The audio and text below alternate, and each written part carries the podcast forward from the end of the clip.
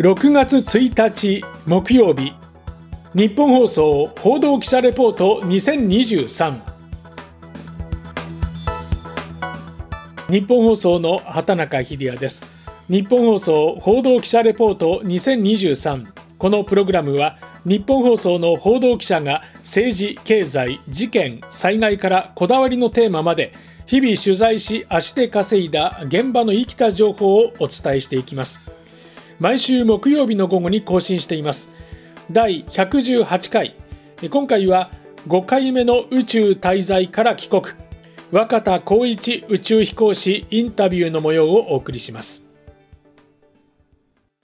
まずはお帰りなさいませ。ありがとうございます。あの久しぶりの日本で、はい、報告をさせていただいて多くの皆さんに支えられてるなっていうのを感じながら仕事をさせてもらってます。やっぱり日本はいいですか？そうですね。食べ物も美味しいですしあのお風呂にもゆっくり入れましたし、はい、よかったです。アメリカで住んでる ところがアパートでシャワーしかないところでしたのであのゆっくりと、はい、お風呂に入りながらあの体を休めることもできてですね、まあ、毎日連日あの報告回答で忙しいんですけども充実した日々を過ごさせてもらってます。最初に召し上がったものは？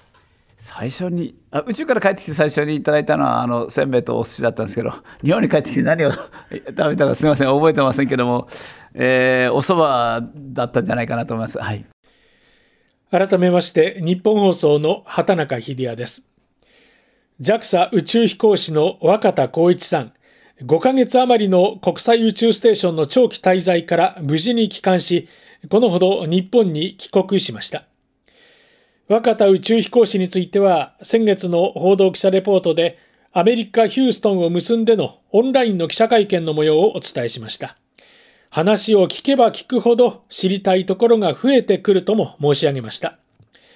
若田さんは帰国してから総理表敬や記者会見、帰国報告会など精力的にスケジュールをこなしていますが、そんな中で5月29日に日本放送のインタビューに応じてくれました。今回はその模様をお送りします。場所は東京お茶の水にあります JAXA 宇宙航空研究開発機構の東京事務所。冒頭の挨拶の部分、非常に和やかな雰囲気でしたけれども、先月の会見にもありました様々なトラブル、自身として初めての船外活動、将来の月面探査に向けた実験について、より掘り下げていきました。今回の宇宙滞在、まあ、5回目となりましたけれども、改めまして、一番こう印象に残ったことは何でしたか？そうですね、やはりあの今回、かなり多くのあの軌道上でのトラブルがありましたけれども、それをやはりあの国際協力のチームの力で乗り越えることができたっていうのは、あの特に印象的でしたね、まあ、これまで5回宇宙飛行を経験させてもらいましたけども、その中でもやはりあの最も多くのかなりあの難しい課題に直面したミッションだったと思うんですけども。このトラブルというのは具体的にどういった？そうですね。今回はすごくたくさんあって私もここにあの忘れないようにリストを持ってきたんですけどもトラブルといういろんな課題っていう観点からたくさんありまして例えばあの打ち上げ本当に2か月ぐらいまでクルーが決まってなかったっていうこともありますよね。それからあのスペース X のファルコン9というロケットで打ち上げる予定でしたけどやっぱりその打ち上げの準備の段階でトラブルが発生して打ち上げが1か月ぐらい遅れてしまったとかですね。それからあの打ち上げ直前にフロリダにあのハリケーンが来てやはり打ち上げが延期されたというようなこと打ち上がった後は日本のコウノトリのような貨物機が宇宙ステーションに来ますけどもそのうちのあのシグナスという宇宙機がやはりあの打ち上げの時にロケットからの損傷でシグナス宇宙船2つある太陽電池のうち1つが完全に失われてしまうというですからあの電力供給が基本的には半分という状態で宇宙ステーションにランデブーしてロボットアームで使うというそういった作業が必要になってきて12月にはあの宇宙ステーションにデブリが接近してそれで我々クルードラゴンとソユーズ宇宙船に緊急避難をするという。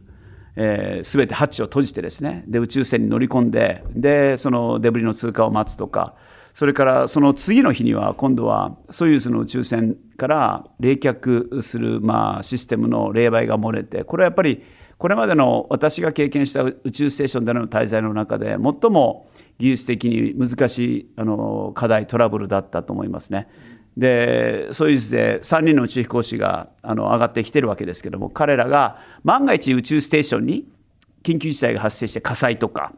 急減圧とか発生した時にどういうふうにして彼らが安全に帰還するかといったそういったあのことを解決するためのいろんなあの会議だとか実際にはソユーズ宇宙船の座席をクルードラゴンに移すとかさまざまな課題があったんですこういったものが大きな問題だったと思いますその上で例えば私が船外活動している時に取り付けなければいけない構造体が、まあ、構造的なあの干渉があってですねうまく取り付けられないとかそんなあのいろんなトラブルがあったんですね。でそういったことを一つ一つをやはり世界各国のチーム、運用管制チームの皆さんがタイムリーにあのブレインストーミングをして、そしてあの的確な指示を出して、であの安全に運用しながら、いろんな実験の成果を出すことができたと、まあ、こういう意味であの今回のミッションはトラブルが多かったというふうに申し上げました。生と死の隣り合わせというか、ああ、命に関わるな、そういうようなトラブル。あの、すべて、やはり、例えば、ソユーズ宇宙船の冷却システムの冷媒が漏れるっていうのは、これは安全に帰還できないクルーが出てくるということ、これは本当にあの安全上の大きな問題ですよね。でも、それを克服するために、きちんと安全の対策を講じて乗り切ることができましたので、なんていうんですかね、危険だというふうに思ったことはないですけれども、危険な状態になりつつあるところをうまく乗り換えることができたという、そういうチームの素晴らしさ、それを感じたですね。じゃ特にこう若田さんご自身がこう冷や汗をかいたりとか。あそれはないですね、まあ、全てのミッションでロケットに乗って打ち上がってる時って非常に無力感がありますけれどもあの冷や汗はかかないでですねやはりワクワク感でいっぱいだったと思います。なんか何でも何かあったら高一に聞けというのが宇宙飛行士の間では合言葉だったというふうに聞いてますが。いやいやあのそこまではないですけどやっぱりあの今回あのルーキーの宇宙飛行士も多かったのでやはり彼らに我々が、私たちがあの経験させてもらったことを伝えながらですね、あのミッションを乗り切ることができたんじゃないかなと思います。今あの、船外活動の話もありましたけれども、よくこう、漆黒の闇の世界は死の世界だっていうふうに言う人もいますけれども、はい、若田さんはどう感じました？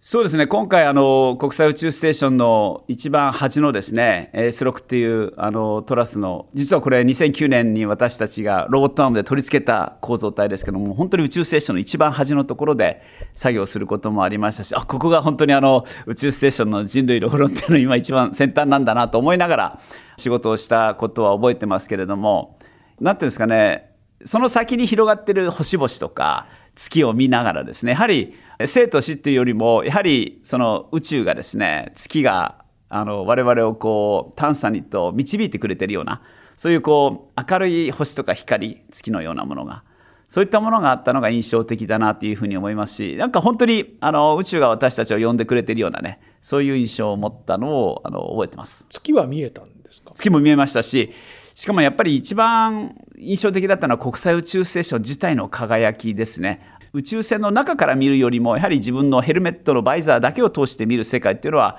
やはりその臨場感が格段にあの大きいなっていうのは感じました。まさに生宇宙ですね。そうですね。はい。おっしゃる通りだと思います。あの今回はまあ月面探査につながるさまざまな実験も行ったということですけれども、はい、えー、その中で一番こう印象的なものってありますか、はい、あの特に今回希望日本実験棟の中で汗とか尿そういったあの水を飲み水まで再生する技術、水再生装置、えその技術を実証するという、そういう作業があったんですね。これはあの持続的に地球定期等での活動、そして月探査を、そしてその先へと人類の活動をあの進めていくときに非常に重要なシステムなんですね。やっぱり水って実は結構重たいんですよね。ですから、そのロケットで毎回必要な水を打ち上げていると、当然、水の代わりにこう本当だったら実験装置とかそれ以外のものを打ち上げられるのに水の打ち上げのためにいろんなリソースを使わなければいけないことになりますから水を再生できる能力というのは非常に重要ででやっぱり日本の特色っていうのは小型でしかもあの電力の消費が少ないそういうあのシステムなんですよね。やはりあの地球から遠くなれば遠くなるほどそのシステム自体が非常にコンパクトでなければいけないと。遠くに打ち上げるためにはいろんなコストがかかりますので、なるべく小さいもの、そしてやはりあの電力消費が小さいものっていうのは、効率的にあの環境制御していくために重要なシステムですので、そういう意味で今回の技術実証っていうのは、希望での技術実証っていうのは非常に重要なミッションだと思います。トラブル解決、船外活動、数々の実験と、宇宙飛行士はまさに命がけの仕事だと実感いたします。ただ、その中でも若田さんはスタッフや関係者に対して感謝の気持ちを忘れていない。若田さんが歌う和の精神がここに凝縮されていると感じました。そして若田さんの今後についてこんな感じで話を聞きました。さて若田さんはあと2ヶ月ほどで還暦そうですね。はい。あっという間に、はい。実感は？あんまりないですね。今回もまあ、軌道上で毎日運動あのしっかりとできたっていうのもありますけども年齢によってこうなんですかね宇宙での体調の変化の状況だとか疲労だとかまた宇宙から帰ってきた時のリハビリとか、えー、体力の回復等で変化があるのかなと思ったんですけどあんまりこれまでとは今のところ変化がないなと思ってますやっぱり日々の運動食事そして睡眠そのバランスをきちんととっていくと結構あの長続きするんだなっていうのを感じました。まあ、人生100年時代なんて言いますけれども、今の若田さん見てますと、若田さん軽く100歳まで生きるような気がするんです。なかなかそこまではいかないかなと思いますけど、今のところは、はい、あの、結構体力を使う仕事とかもね、この有事宇宙活動ですとありますし、船外活動なんかもありますけども、きちんと運動しておくとですね、この年齢でも問題なく対応できるんだなっていうのをこう実感しました。となると、まだまだこれからということで、時間的にはなんか、まだ月に行けそうだなって感じもするんですか。いや、もう私は月でも火星でも、その先でも、あの、行きたいなというふうに思いますけども、今回私が宇宙に滞在している時に、新しい宇宙飛行士の候補者の仲間が2名加わって、諏訪さん、米田さんですね。仲間の JAXA の宇宙飛行士たちが、その地球低軌道の ISS だけではなくて、月周回、そしてやっぱり月面に立つ日をあの夢見てですね、彼らがとにかく確実に月で活躍できるように、えー、これまでの経験を生かしてやっぱりものづくりのところでね貢献したいなというふうに思います。若田さんの夢はこれからの？夢はですねまあその2030年までの国際宇宙ステーションの運用そしてその先も地球低軌道の活用をきちんと進めていくということで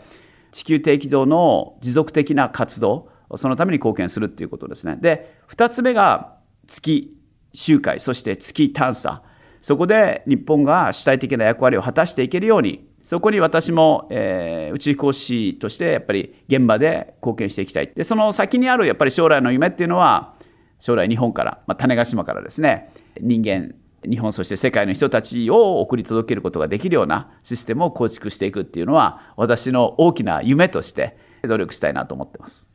なんか健康の秘訣をお聞きしたような感じになりましたけれども、将来の月面探査を後輩、新世代の宇宙飛行士にバトンを託しながらサポートに徹する姿勢ですね。ただその一方で自ら月に行きたいという秘めたるものも感じました。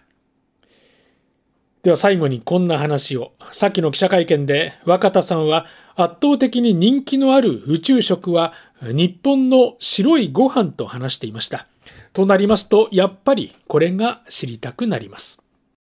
白いご飯が宇宙で美味しかった一番合うおかずを一つって言うとないですね。きんぴらごぼうですとか、カレーですとか、えっ、ー、と、サバ缶とかですね、美味しいものがたくさんあって、やっぱりそれに全て合うので、白いご飯っていうのが、海外の宇宙飛行士にもとても人気だったのかなと思います。あの、白いご飯だけ食べてる仲間の宇宙飛行士もいましたね。はい。本当に美味しいご飯です。はい。ますますのご活躍をお祈りしております。ありがとうございます。白いご飯、これも日本の誇るべきものだと思います。しかし、宇宙ではきんぴらごぼうも食べられるんですね。知りませんでした。日本放送報道記者レポート2023今回は若田光一宇宙飛行士インタビューの模様をお送りしました次回は遠藤達也記者がお伝えします日本放送の畑中秀也でしたお聞きいただきましてありがとうございました。